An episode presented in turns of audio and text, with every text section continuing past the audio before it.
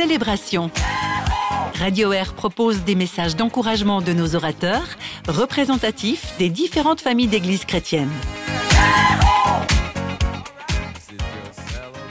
Bonjour chers amis de Radio Air, Vincent Lafargue avec vous au micro de votre radio préférée. J'aimerais vous parler de l'évangile des banquiers. C'est ainsi que l'on surnomme parfois une parabole que l'on trouve dans l'évangile de Matthieu au chapitre 25, les versets 14 à 30. On l'appelle aussi la parabole des talents. Ça vous revient? Ah, j'ai l'impression de vous entendre penser, mais oui, bien sûr, ça me dit quelque chose. C'est un homme qui part en voyage, qui appelle ses serviteurs et qui leur confie ses biens. À l'un d'eux, il remet une somme de cinq talents, à un autre deux talents et au troisième un seul talent. À chacun selon ses capacités, nous dit Jésus lorsqu'il raconte cette parabole à ses disciples. Celui qui a reçu les cinq talents s'en va aussitôt pour les faire valoir et en gagne cinq autres. Celui qui a reçu deux talents fait de même et en gagne deux autres.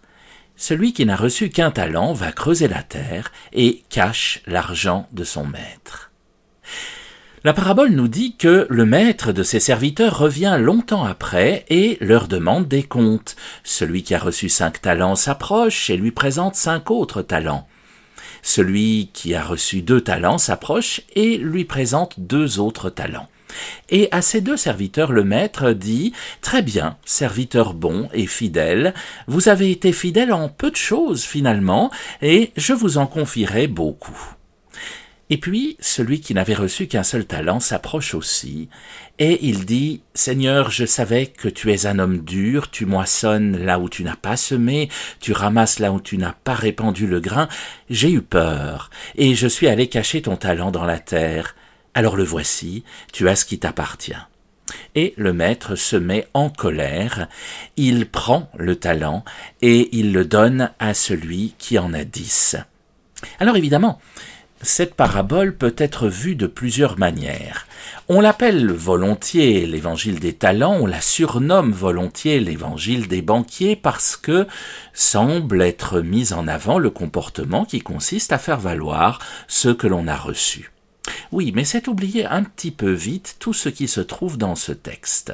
D'abord, si vous avez bien écouté, vous aurez remarqué que celui qui a reçu cinq talents et celui qui en a reçu deux les ont fait fructifier immédiatement après les avoir reçus. Et si vous avez bien écouté toujours, il ne vous aura pas échappé que c'est longtemps après que le maître revient. On aurait donc envie de dire, ils auraient pu continuer, ils auraient pu les faire fructifier encore et encore et encore. Ils ne l'ont fait qu'une seule fois pendant la longue période avant que le maître ne revienne. Il y a là déjà quelque chose qu'on oublie de noter. Par ailleurs, on oublie très souvent de noter aussi que celui qui n'a reçu qu'un seul talent l'a enfoui dans le sol par peur. Et c'est bien là le fil rouge de cette parabole, coincé d'ailleurs entre plusieurs paraboles dites du royaume, dont la plupart ont comme fil rouge la peur, ou plus exactement la nécessité de ne pas avoir peur. C'est une antienne que Jésus répète très souvent. N'ayez pas peur, parce que la peur est mauvaise conseillère, elle nous fait faire des bêtises comme d'enfouir ce talent sous la terre. Bien. Une fois qu'on a dit ça, on n'a pas encore tout dit, car qu'est-ce que c'est qu'un talent? Quand j'étais petit et que je suivais les cours de catéchisme, on nous faisait dessiner cinq petites pièces de monnaie, puis cinq autres, deux petites pièces de monnaie, puis deux autres, et puis une petite pièce de monnaie cachée dans la terre.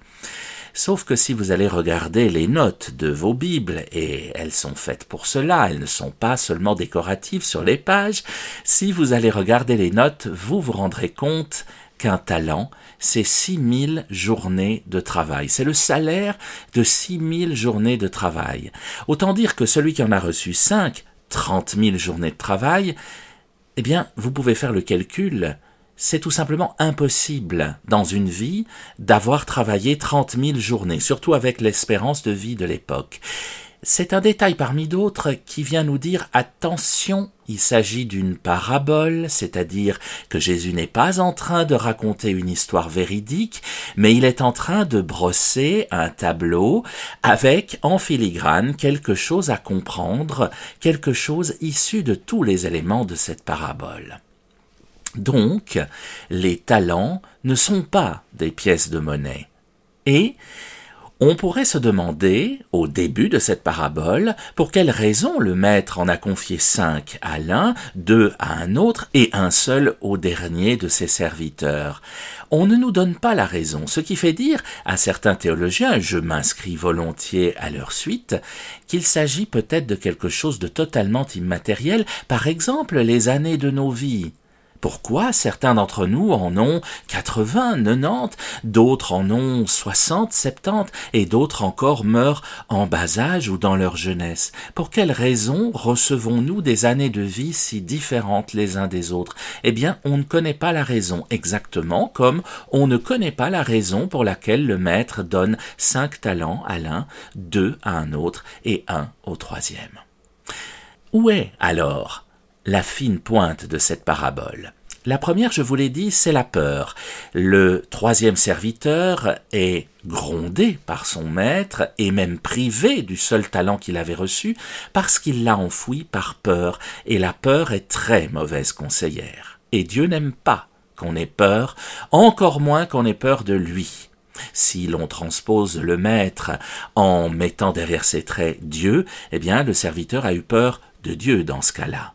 Et donc, Dieu nous montre, par la bouche de Jésus, qu'il n'aime pas qu'on ait peur de lui. Mais il y a autre chose. Si l'on imagine les talents comme des années de vie, ou alors comme ce que nous suggère la langue française, des talents, des charismes, des qualités, nous en avons chacune, chacun de nous, et certains en ont davantage que d'autres, et on ne sait pas pourquoi, là encore, certains en ont reçu plus que d'autres. Cet évangile, cette parabole, semble simplement venir nous dire ce que tu as reçu, que ce soit des années, des qualités, des charismes, des dons, ce que tu as reçu, fais-le fructifier au moins une fois dans ta vie, au moins une fois. Ce qu'ont fait les deux serviteurs qui ont reçu cinq et deux talents. Je vous l'ai dit, ils auraient pu faire fructifier davantage les talents qu'ils ont reçus, mais non, ils le font tout de suite et au moins une fois.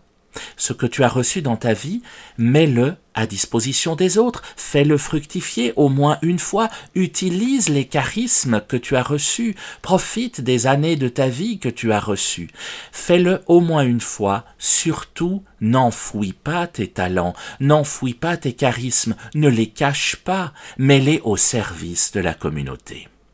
C'est tout le bien que je vous souhaite, chers amis, quelles que soient les qualités, quels que soient les talents que vous avez reçus, mettez-les au service de vos frères et sœurs, et surtout, surtout, n'ayez pas peur de les montrer, ne les enfouissez pas sous la terre. Éternel notre Dieu, je te prie pour toutes les personnes qui écoutent ce message, pour toutes les merveilleuses qualités que tu as mises en elles, pour toutes les années qui composent leur vie. Donne-leur de faire fructifier tout cela pour ta seule gloire, au service de leurs frères et sœurs. Amen. Chers amis, on se retrouve la semaine prochaine, munis de la même Bible et sur la même radio, bien sûr. Soyez bénis.